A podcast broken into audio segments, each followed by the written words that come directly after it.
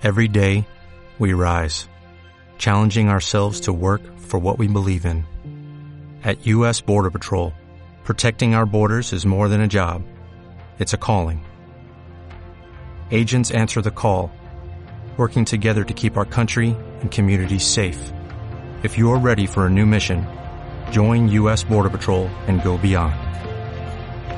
Learn more at cbp.gov/careers.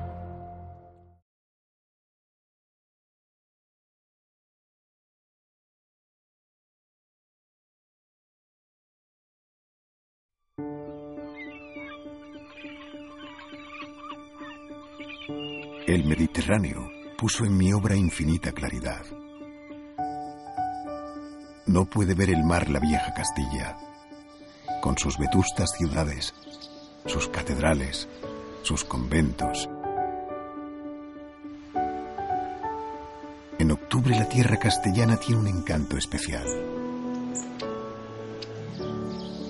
La llanura inmensa, infinita, enrojecida por los últimos resplandores, oro, nácar, escarlata, de uno de estos largos, inacabables crepúsculos castellanos.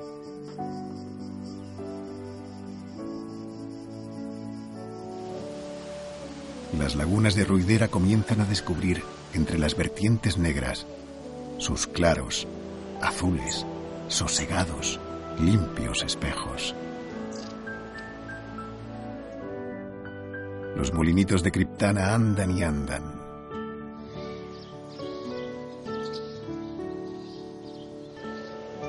La soledad verde es la soledad del paisaje en la lejana y solitaria Galicia. Con los ojos del espíritu veo esas verdes soledades y me empapo voluptuosamente de silencio. El cielo, como casi siempre en París, nos muestra su ceniza. Los árboles expanden su follaje en el ambiente dulce. El Sena se desliza manso, de color acerado.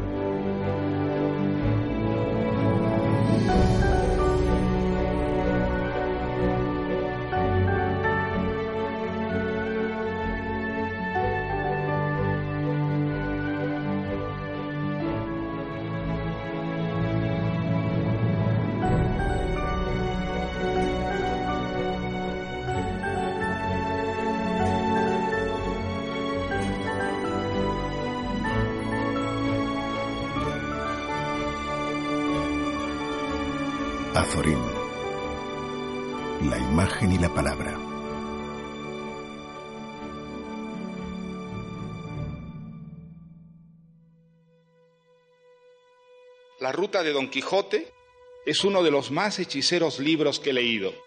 Aunque hubiera sido el único que escribió, él solo bastaría para hacer de Azorín uno de los más elegantes artesanos de nuestra lengua y el creador de un género en el que se alían la fantasía y la observación, la crónica de viaje y la crítica literaria, el diario íntimo y el reportaje periodístico, para producir, condensada como la luz en una piedra preciosa, una obra de consumada orfebrería artística. Don José Ortega Munilla, director del Imparcial y padre de Ortega y Gasset, me encargó en 1905 una serie de crónicas sobre la ruta de Don Quijote, con motivo del tercer centenario. Abre un cajón, saca de él un chiquitito revólver y lo pone en mis manos. Le miro atónito. No sé qué decirle. No le extrañe a usted, me dice el maestro. No sabemos lo que puede pasar. Va a viajar solo por campos y montañas y ahí tiene usted ese chisme por lo que pueda tronar.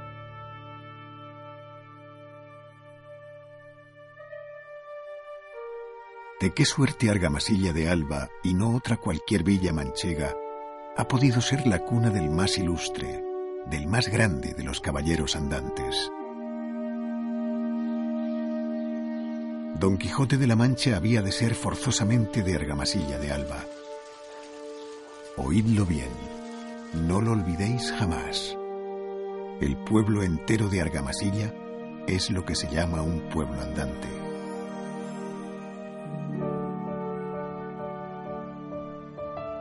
Yo no he conocido jamás hombres más discretos, más amables, más sencillos que estos buenos hidalgos.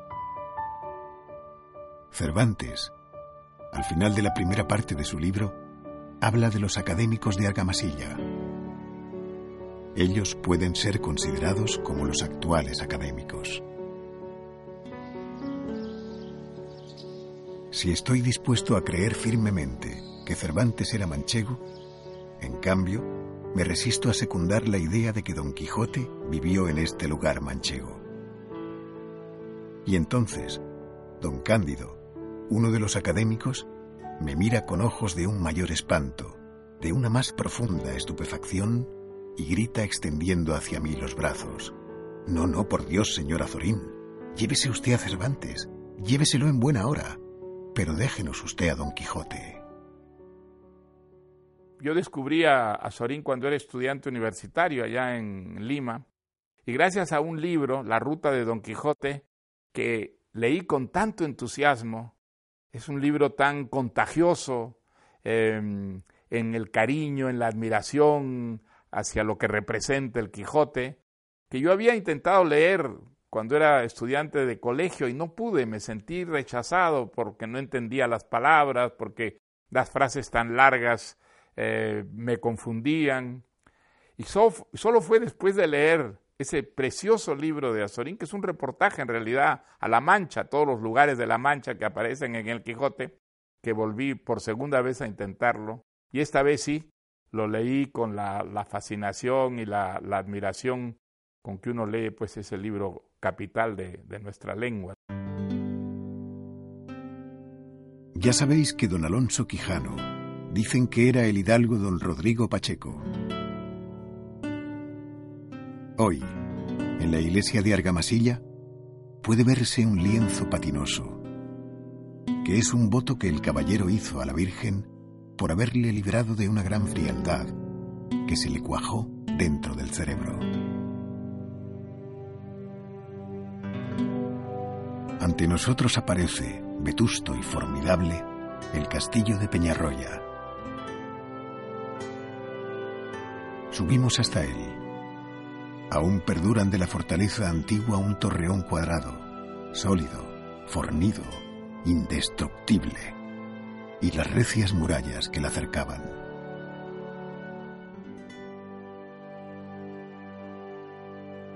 Y cuánta casta de pintorescos tipos de gentes varias. De sujetos miserables y altos, no debió de encontrar Cervantes en esta venta de Puerto Lápiche en las veces innumerables que en ella se detuvo.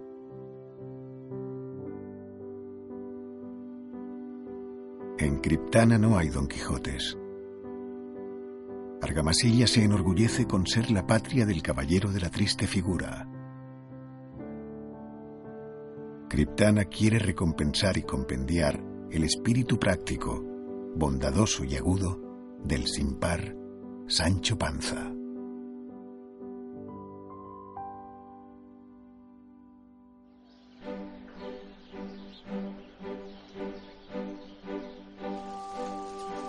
Toboso es un pueblo único.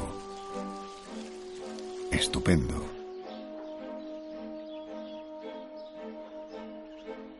Ya podéis ver la torre cuadrada, recia, amarillenta de la iglesia y las techumbres negras de las casas.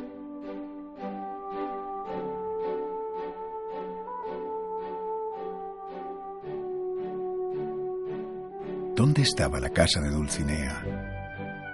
¿Era realmente Dulcinea esta Aldonza Zarco de Morales de que hablan los cronistas? La casa de la sin par princesa se levanta en un extremo del poblado, tocando con el campo. Aún perduran sus restos.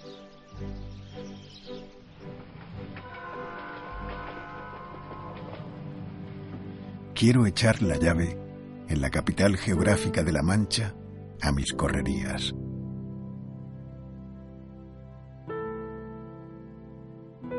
¿Habrá otro pueblo, aparte de este, más castizo, más manchego, más típico, donde más íntimamente se comprenda y se sienta la alucinación de estas campiñas rasas. El vivir doloroso y resignado de estos buenos labriegos la monotonía y desesperación de las horas que pasan y pasan lentas, eternas, en un ambiente de tristeza, de soledad y de inacción? La figura de Azorín no está suficientemente valorada en España, pero sobre todo, que es lo que más me preocupa, no está suficientemente leída su obra. Hoy en día se lee muy poco, y se lee muy poco a la generación del 98 en general, y se lee muy poco a Azorín en concreto con lo cual se ha perdido un nivel, se ha bajado un grado en la calidad eh, de la literatura. Hay muy pocos escritores paisajistas en la actualidad. Yo salvaría solo a Julio Llamazares. El libro de Azorín ayudó muchísimo a difundir eh, la imagen de la Mancha y el propio libro del Quijote de Cervantes. El paisaje contra lo que tradicionalmente se ha creído no es un telón de fondo del escenario donde se desarrolla la vida.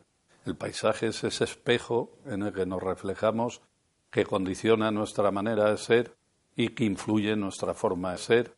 La ruta del de, Quijote de Azorín es un libro fundamental y fundacional, sin duda ninguna.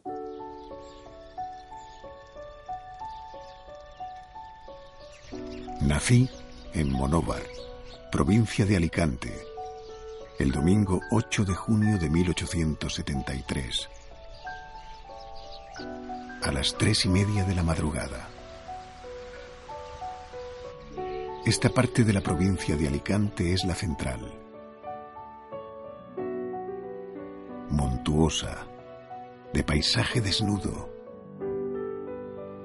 de coloraciones grises, con grises que van desde el ceniciento oscuro hasta el claro tenue. Nada más difícil de pintar.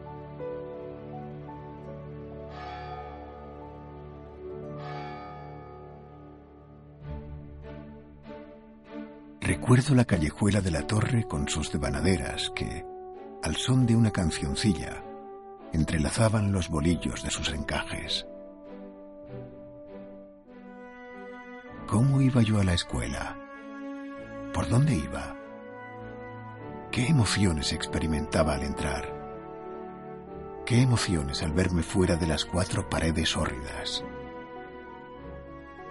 Era una familia hacendada donde el único disidente, por así decirlo, era Zorín, que era el que se negó a estudiar la carrera de Derecho para dedicarse a lo que verdaderamente le gustaba, que era ser periodista y escritor. Y el padre de Azorín era abogado, diputado provincial de Alicante, fue también alcalde de Monóvar y era la persona que administraba los bienes de la familia.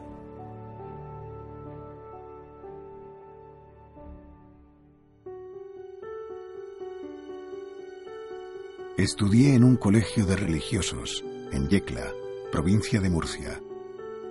Allí estuve ocho años. De un reino, el de Valencia, pasé a otro el de Murcia.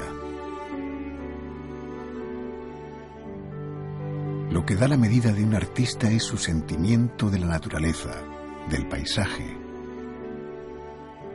Un escritor será tanto más artista cuanto mejor sepa interpretar la emoción del paisaje.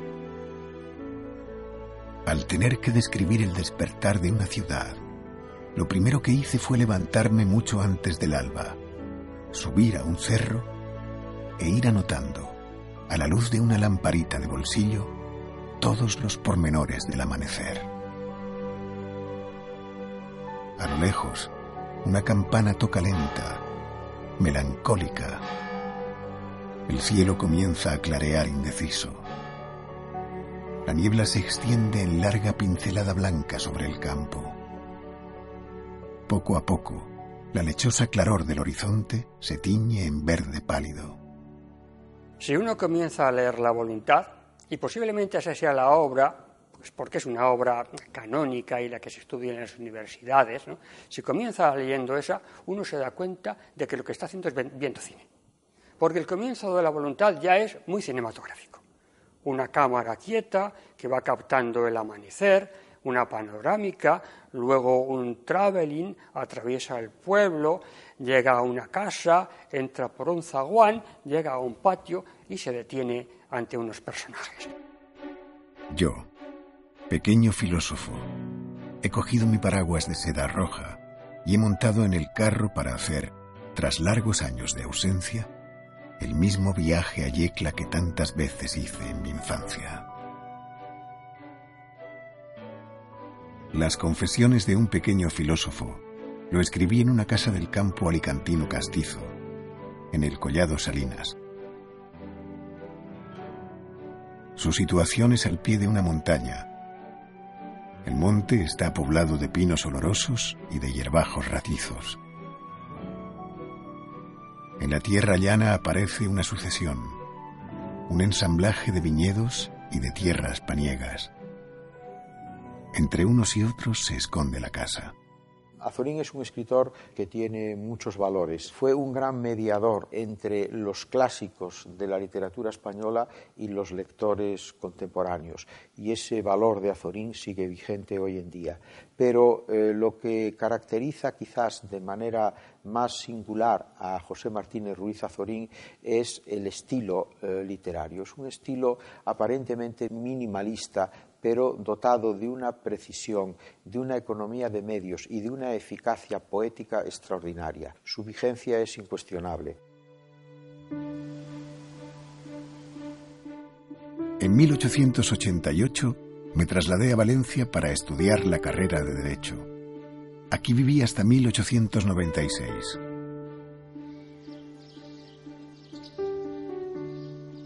En las puertas de la universidad pone en letras de bronce Universidad Literaria. Y recuerdo que, adorador yo de la literatura creadora, literatura de imaginación, verdadera literatura, ese rótulo me irritaba sordamente.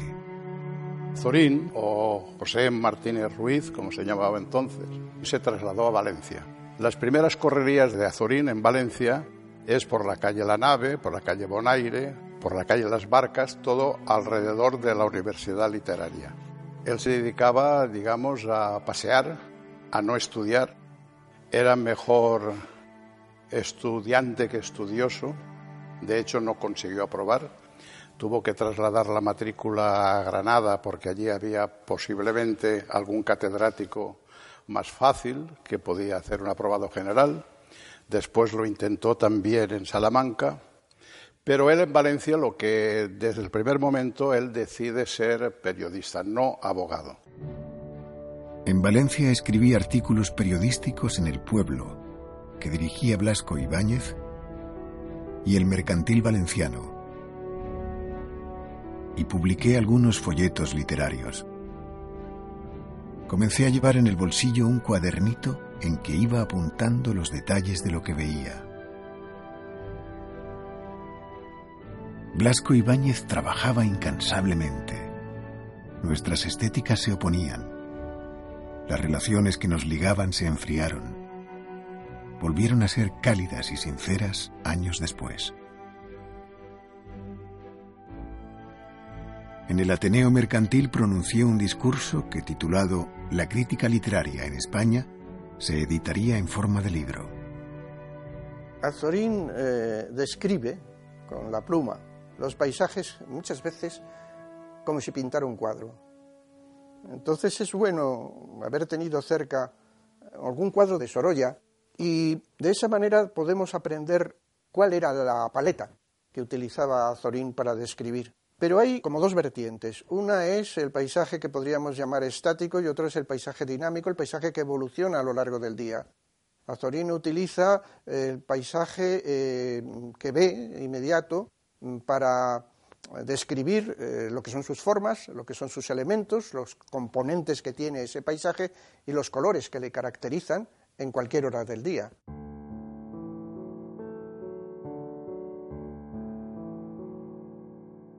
No conocía Sorolla en Valencia, sino en Madrid mucho más tarde.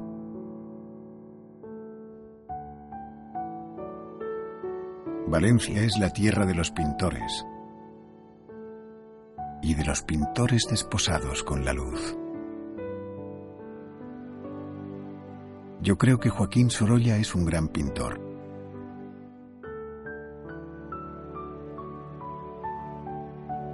Pintor sereno y dueño de sí en época de afrentosas veleidades. Pintor dueño de sí, de su mente y de su mano. Al tiempo que otros caían en complacencias infantiles. El mar. Las velas blancas. Los árboles. La mesa alba en la floresta, la barca humilde, todo, en fin, lo tocado por el pincel de Sorolla, cobra inefable carácter etéreo.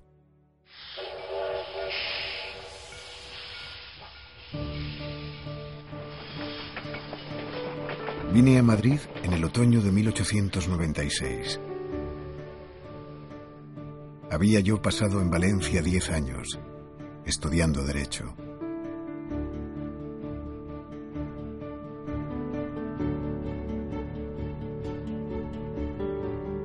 He guardado mucho tiempo un calendario en el que había señalado yo los días, para mí harto memorables, en que no tuve más nutrimiento que el siguiente.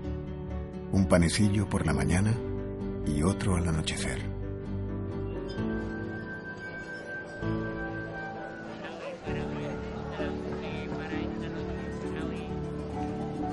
Me encuentro frente al rastro. Van y vienen gentes apresuradas. Gritan los vendedores. Al borde de la acera se extienden los puestos.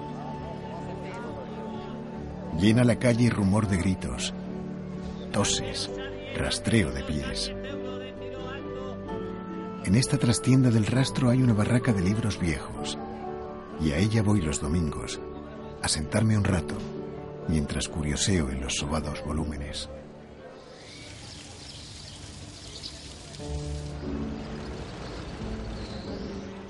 El retiro es un bello parque. Hay en él, como en los paisajes de Troyón, seculares árboles.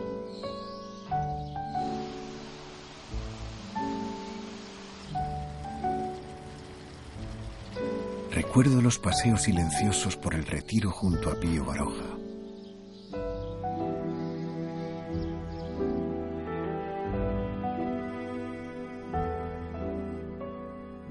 Podemos imaginar Madrid sin Lardi.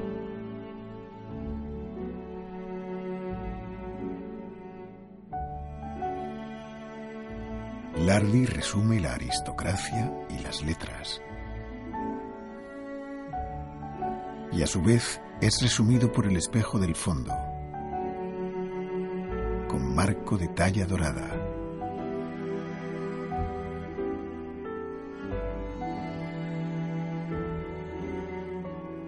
La Plaza Mayor de Madrid es una hermosa plaza.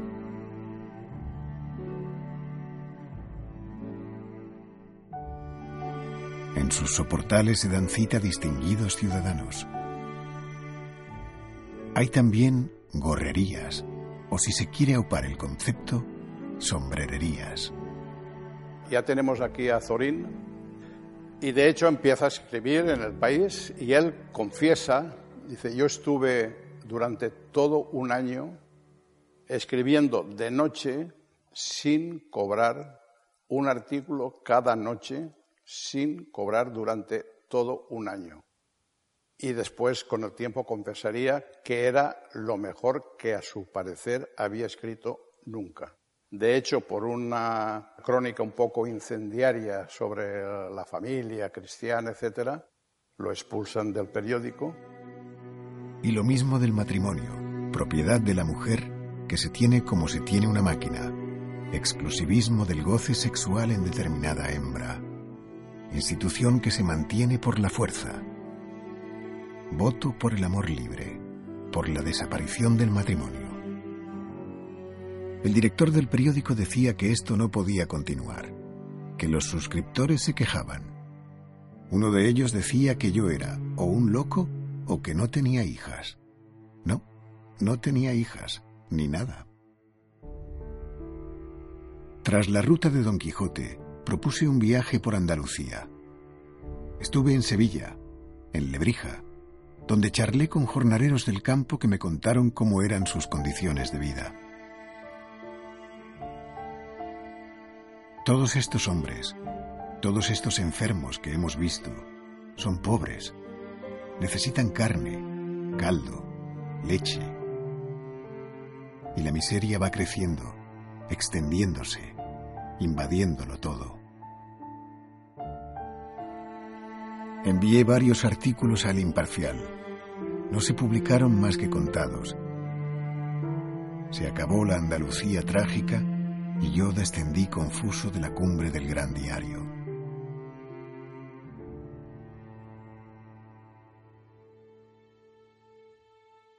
No debe el periodista ser prolijo ni confuso. Debe escribir breve.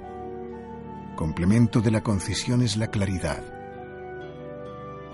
En vano ser breve si no se fuera también claro, es decir, comprensible para todo el mundo.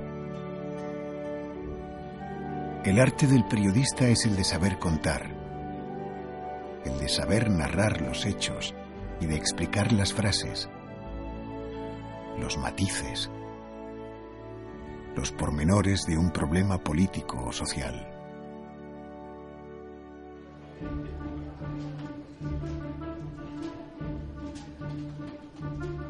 En las redacciones el escritor deja algo y saca algo. Deja las adherencias superfluas del estilo y saca la limpieza de ese estilo. Como hay que escribir rápidamente, sobre la marcha, pasada la medianoche, en tanto que las máquinas marchan ya, se apartan los arrequibes impertinentes y se escribe de un modo rápido y directo. No habrá existido director de periódico más obseso con su periódico. Don Torcuato Luca de Tena piensa en todo, lo prevé todo, lo perfecciona todo. Cuando Torcuato Luca de Tena le ofreció a Zorín empezar a colaborar en ABC, él se sorprendió y él eh, lo primero que le dijo es que él era republicano, confeso y, que, y convencido. ¿no? Y Torcuato Luca de Tena le dijo que él no le contrataba por sus ideas políticas, que lo único que le pedía, él quería los mejores escritores y que lo único que le pedía es que lo que contase fuese cierto, estuviese bien escrito y lo hiciese rápido. Tal vez con un poco de malicia, la primera función que le encargó eh, Torcuato Luca de Tena a Azorín fue seguir en su viaje al joven rey Alfonso XIII a París y ahí salió su famosa crónica del atentado de París, que es un ejemplo para, para el periodismo. En mi juventud fui inquieto.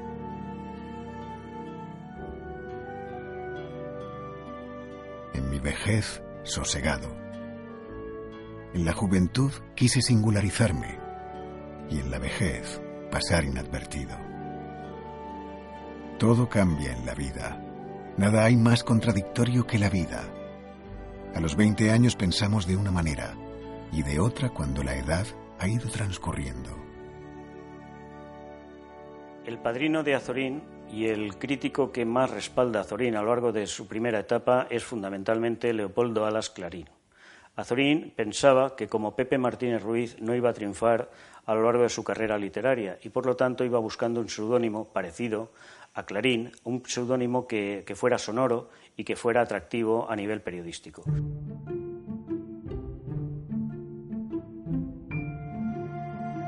Soy otro. Antaño fui un hombre escritor llamado Arimán y Cándido. Luego otro hombre escritor que firmaba sus obras con el nombre de José Martínez Ruiz. Y después otro, Antonio Azorín. Y poco más tarde otro, Azorina secas. todos ellos esencialmente distintos entre sí, todos entre sí otros.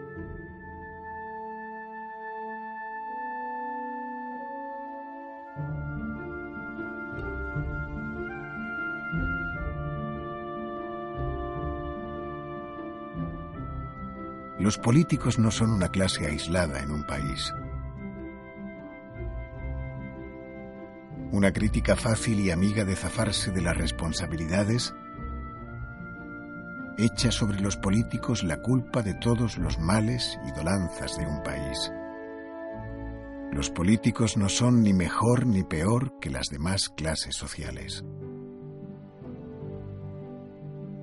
Azorín es un gran renovador del género de la crónica parlamentaria y se convierte pues, en un periodista moderno que ya utiliza técnicas que han quedado en el periodismo, ¿no? porque eh, realmente es un periodista visual ¿eh? que en su crónica aporta imagen. Hasta que llega Azorín, las eh, crónicas y las informaciones de los periódicos consistían sobre todo en eh, realizar un resumen de los extractos de los discursos. Azorín realiza una crónica parlamentaria y, por supuesto, no alude tanto al contenido de los discursos, al contenido político, sino que se fija con los comportamientos de los diputados, de las personas que están contemplando como invitados desde las tribunas las sesiones parlamentarias y reproduce gestos y lo hace con cierto humor, eh, desmitifica la figura del político. Y no solo eso, que es el primer periodista que cuando cubre una crónica parlamentaria eh, no se queda solo en el hemiciclo, en lo que pasa allí dentro, sino que es como un cámara que se la pone al hombro y sale también a los pasillos, a los otros escenarios del propio edificio del Congreso de los Diputados y escribe sobre cosas que oye fuera del hemiciclo, escribe sobre esos comportamientos y por lo tanto se convierte en un periodista indiscreto. Y hasta tal punto se involucra en política que acaba siendo cinco veces diputado del Partido Conservador. En la literatura española, la generación de 1898 representa un renacimiento un renacimiento es sencillamente la fecundación del pensamiento nacional por el pensamiento extranjero. Los tres éramos Ramiro de Maeztu, Pío Baroja y yo. Nos llamábamos Los Tres. Así figuramos en artículos periodísticos. Los tres éramos el núcleo del grupo literario que se disponía a iniciar una acción social. Azorín fue el que consagró la denominación eh, Generación del 98 en varios artículos periodísticos del año 1913, pero esa idea de una generación venía de atrás. Una generación no es una especie de campo de concentración en donde haya que meter a los escritores de buen grado o por la fuerza. No, una generación es sobre todo el resultado de un fenómeno que se produce en la sociedad y que todos podemos comprobar. Las personas nacidas en torno a unos mismos años experimenta la realidad de la existencia individual y colectiva desde unos parámetros muy similares. Y por otra parte, los escritores se reúnen entre ellos en su época de iniciación eh, publican revistas, eh, se relacionan a través de tertulias, lanzan manifiestos, organizan actos, eh, pelean entre ellos, se reseñan los unos a los otros. Todos esos factores ayudan a configurar la cohesión de un cierto grupo que en el caso eh, del grupo español al que nos estamos refiriendo además tomó la denominación del año 98 el año de la pérdida de las últimas colonias españolas.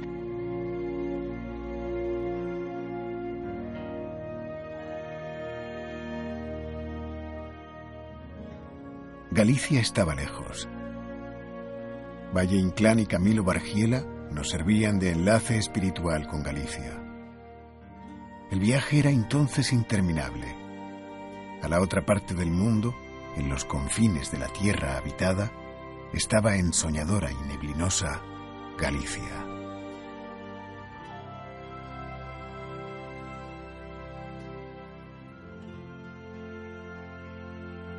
La Pardo Bazán tenía una excelencia sin la cual no se puede ser artista la curiosidad. Azorín fue miembro de la Real Academia Gallega y además mantuvo una buena relación con doña Emilia Pardo Bazán, la fundadora, por así decirlo.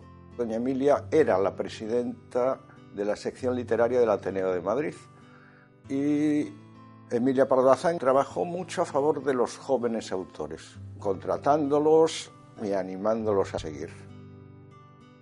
Azorín fue el gran propagandista de Rosalía Castro, es decir, fuera de Galicia era una persona escasamente conocida y fue Azorín el que defendió y subrayó la enorme importancia de aquella autora. A Rosalía, la desdeñada, le gustaba yo más en su lengua nativa que en el volumen castellano, en las orillas del Sar. En su lengua vernácula Rosalía se explaya y entrega toda ella con fluidez y graciosidad. Amaba ansiosamente Rosalía el mar. En el mar veía un reflejo de su espíritu solitario y en perpetua inquietud.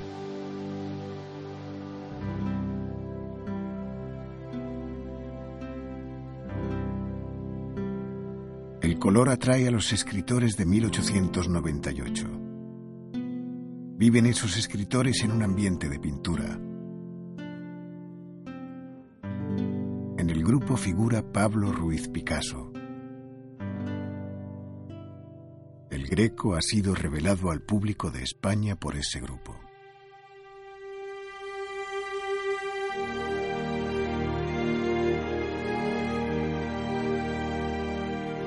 Ver el adusto y duro panorama de los cigarrales de Toledo es ver y comprender los retorcidos y angustiados personajes del Greco. Este divino Greco me hace llorar de admiración y de angustia.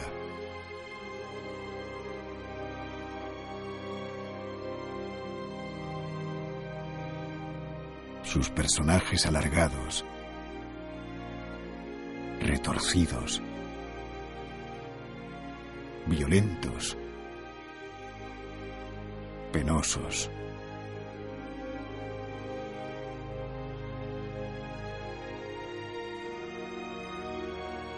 En negruzcos tintes, azulados violentos, violentos rojos, dan la sensación angustiosa de la vida febril, tumultuosa, atormentada, trágica.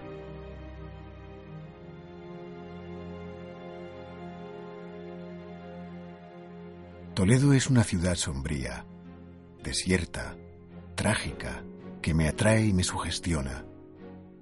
Salgo a la plaza de Zocodover y doy una vuelta por los soportales. No me siento precisamente necio, pero me atrae más una toledana comprando mazapán que los libros del cardenal Sancha. La catedral es fina, frágil y sensitiva. La dañan los vendavales, las sequedades ardorosas, las lluvias, las nieves. Las piedras areniscas van deshaciéndose poco a poco.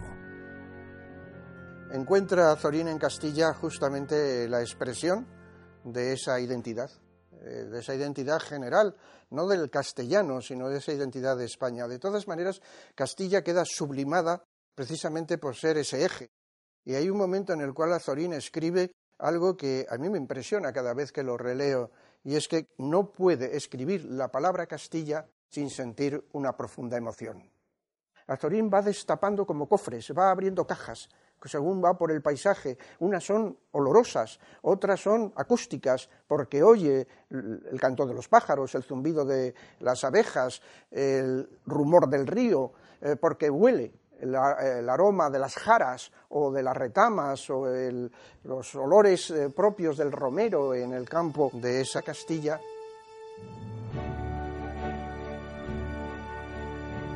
luz de Segovia es más reverberante y fina que la luz de las otras ciudades españolas. La torre de la catedral es cuadrada, recia, con resaltes en las esquinas.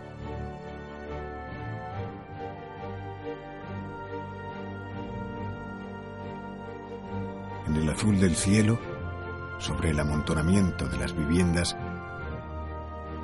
resaltan lo amarillo de la torre de la catedral y lo ceniciento de las techumbres del alcázar.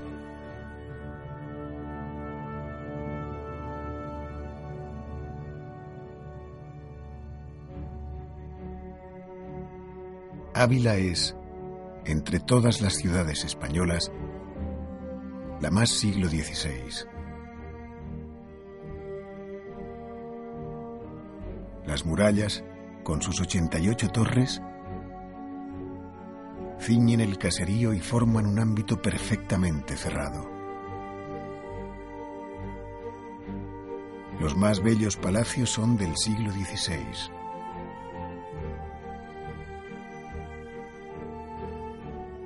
El ambiente es aristocrático y hay un momento en la vida de Ávila en que esta modalidad culmina en una fórmula viva y espléndida. Teresa de Jesús. La prosa de él es una prosa limpia, precisa, en el que mm, no hay más adjetivos de los absolutamente necesarios. Y es una prosa además que juega con el tiempo, de alguna manera em, paraliza el tiempo, uno tiene la impresión de que el mundo que describe a Sorín es un mundo por el que no transcurre el tiempo, en el que no hay usura, desgaste, decadencia.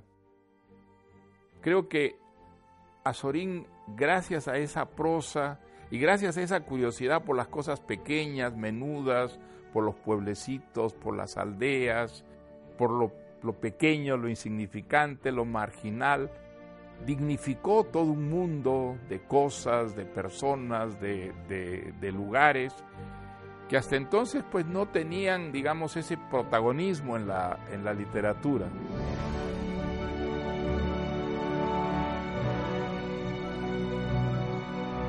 Las nubes nos dan una sensación de inestabilidad y de eternidad.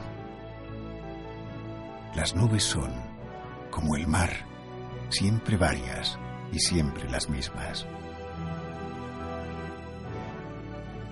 A estas nubes que ahora miramos, las miraron hace 200, 500, 1000, 3000 años otros hombres con las mismas pasiones y las mismas ansias que nosotros. Azorín, excelente escritor. Lo que pasa es que no sabía el castellano. Escribía en catalán. Decía la puerta es verde, punto. El cielo es azul, punto. Ese señor tiene una nariz grande, punto. Esto no es castellano. El lenguaje castellano es una frase larga que se termina generalmente en cola de pescar. La relación de Azorín con Cataluña es una relación de muchísimos años, puesto que Azorín estuvo trabajando con más de 200 artículos en el diario Barcelona a principios del siglo XX y posteriormente en el diario La Vanguardia desde 1910 a 1918. Azorín piensa en todo momento que la mejor imagen de España en Europa se llama Cataluña y así lo defiende en muchos momentos. Es más, en plena dictadura de Primo de Rivera, en 1924, Azorín, junto a Gregorio Marañón y otros intelectuales, firman un manifiesto en favor de la lengua catalana cuando estaba absolutamente perseguida y los catalanes hacen un manifiesto también elogiando esta defensa que ha venido haciendo Azorín y el resto de intelectuales. Cada vez admiro más a Cataluña. La mejor imagen de España en Europa se llama Cataluña.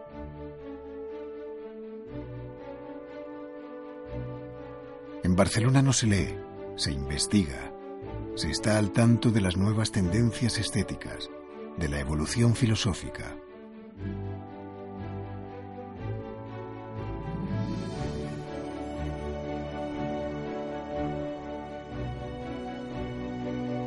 Recordamos a Maragall, sus ojos pensativos, un poco tristes, y su barba corta y desigual. Había en su persona un ambiente de recogimiento y de sensitiva nerviosidad. Juan Maragall ha sido el poeta más fino y delicado de la España contemporánea. Cataluña, Tus costas luminosas atraen nuestra mirada, la mirada de nuestro espíritu.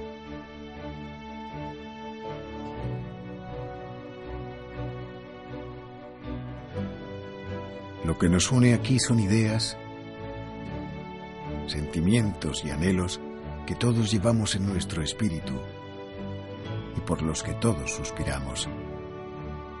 Se trata, más que de celebrar una persona, de reiterar y afirmar una tendencia.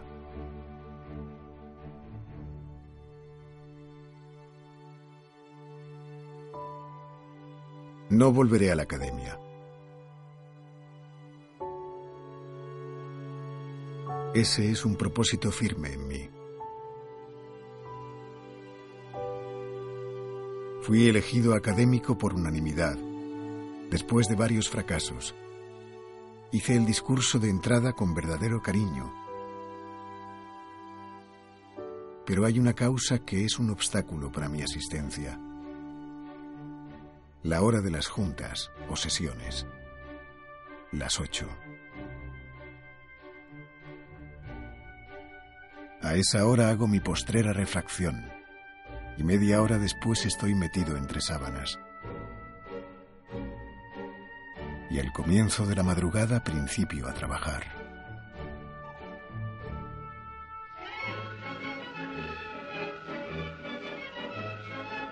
¿Quién ha traído la República?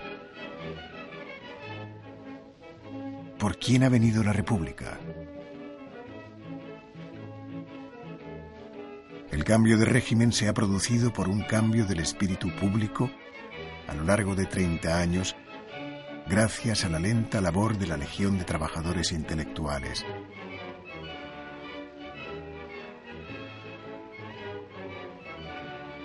La República la han hecho posible los intelectuales.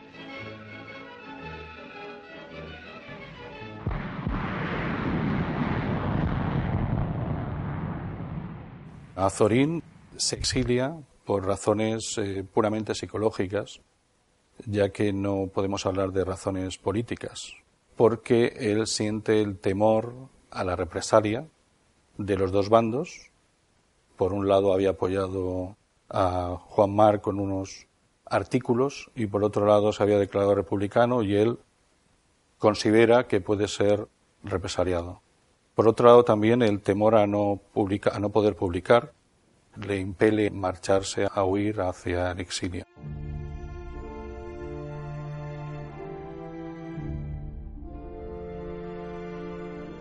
Otra vez en París, pero esta vez de un modo penoso. Salí yo de Madrid con Julia en un tren de la noche en octubre de 1936. Hice el viaje por Valencia y entré en Francia por Cervere.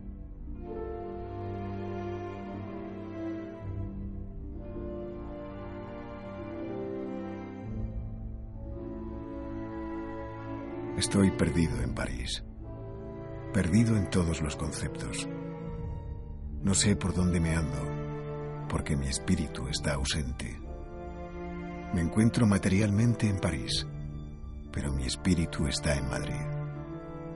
Una de las actividades que realiza también Azorín, una actividad humanitaria, es la de eh, agente de canjes. Intenta convertirse en un adalí de la Tercera España. Intenta el intercambio de prisioneros de ambos bandos y Serrano Suñer es que nos presenta un memorial en el que el propio Azorín habla del encuentro que dirige a Franco y en el que plantea un encuentro entre eh, las tres Españas, ¿no? entre el bando nacional, el bando republicano y escritores intelectuales españoles que se encuentran en el exilio.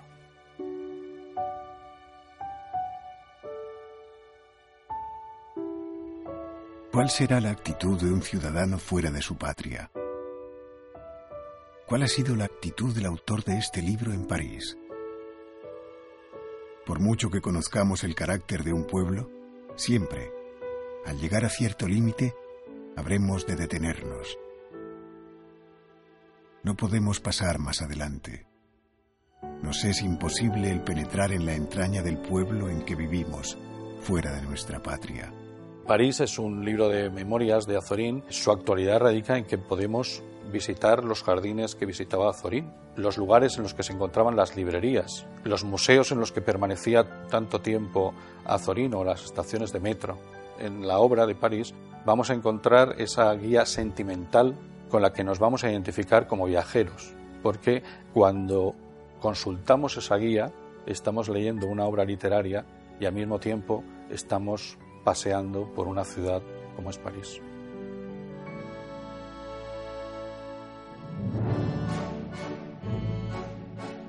París hay infinitas librerías. Por todas partes se ven libros. Vayamos recorriendo los puestos de libros viejos a lo largo de los malecones del Sena.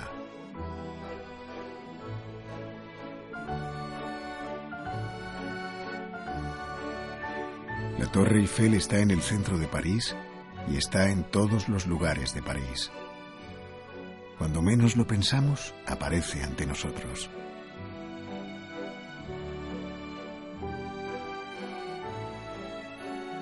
El Louvre es inmenso. Más completo museo no lo habrá. Llevamos más de 50 visitas. Nos conocen los guardianes. Llegamos con apetencia de ver cuadros, famosos cuadros, y al cabo nuestra glotonería nos produce náuseas.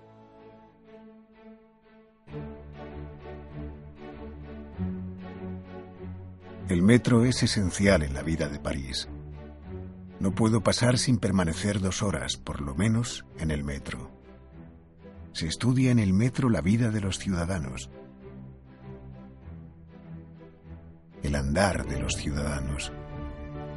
Se induce por el gesto la vida, se imagina por la vida la novela de la vida.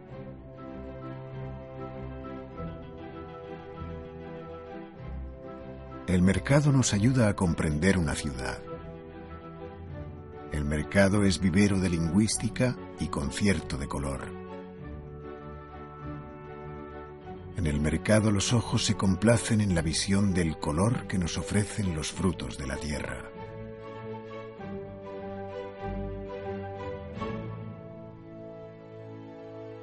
En París existen, intramuros, en plena ciudad, tres grandes cementerios, el de Montparnasse,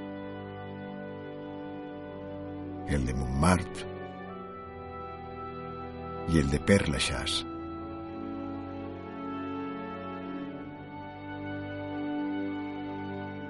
Altas casas de vecindad dominan este último cementerio desde ella se está viendo constantemente el espectáculo de las tumbas.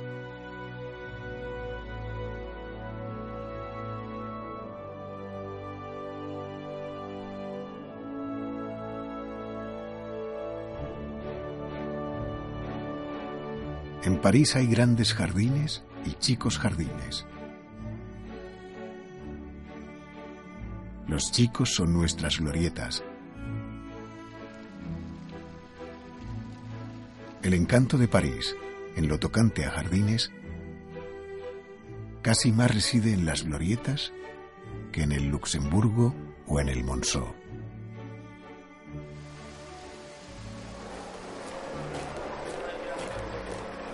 Cuando acaba la guerra civil, pues prácticamente eh, él ya tiene una edad, tiene más de 60 años y se esfuerza en volver a España. Y a partir de ahí toma contacto con Serrano Suñer, el cuñadísimo de Franco, y prepara su vuelta a España. Y cuando regresa, pues eh, creo que tiene 66 años y, como todos sabemos, viene con ganas de no tener complicaciones. Y eso es lo que hace que ese azorín de la parte del franquismo se va mucho a la vena literaria, pero a veces también entra en algún juego del régimen, siguiendo desde la prensa algunas consignas o algunas orientaciones. Es cuando escribe artículos sobre la División Azul o sobre José Antonio. En 1937 se radió por la estación de la Torre Eiffel mi obra Angelita. La comedia fue interpretada por una compañía denominada La Petite Scène. Los actores estuvieron muy acertados. Sentado yo a un lado del salón, aplaudía de cuando en cuando.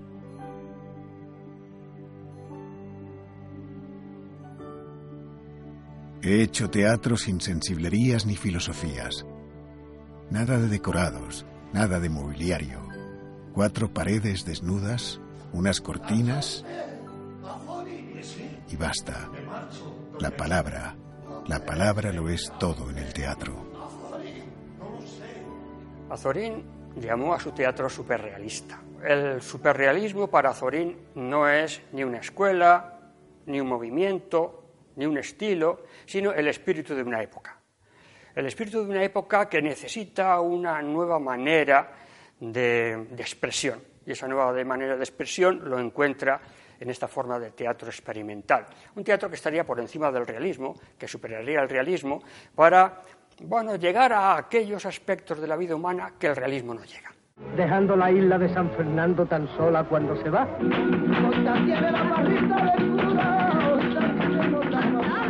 He visto en tres años unas 600 películas. No es mucho. Algunas, deliberadamente o por las circunstancias, las he visto dos, tres o más veces. Es un enamorado del cine. ¿Ve muchas películas, Sazorín? Veo muchas. La última he visto con gusto es la titulada El culpable inocente. El protagonista es Henry Fonda.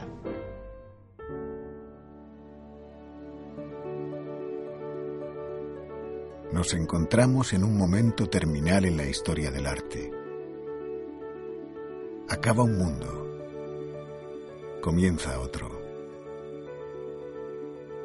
Cuanto amamos en literatura está en vías de desaparecer.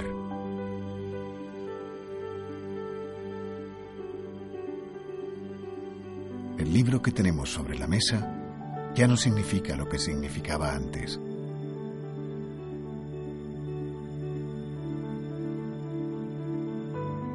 Azorín es un artista, Azorín es un creador. ¿El por qué? Porque él ha creado un mundo. Ha creado un mundo que muchas veces cuando vamos al de nuestra experiencia pensamos, esto es como en los libros de Azorín. No, no, es que Azorín nos hace ver el mundo de esta manera. Ha suscitado en nosotros ya una manera de situarnos ante el mundo, que es algo suya propia y que lo hemos aprendido en él. Cavilar y contar. Ese es el oficio del cuentista yo creo que le debo contar al lector, punto por punto, sin omisiones, sin defectos, sin lirismos, todo cuanto hago y veo.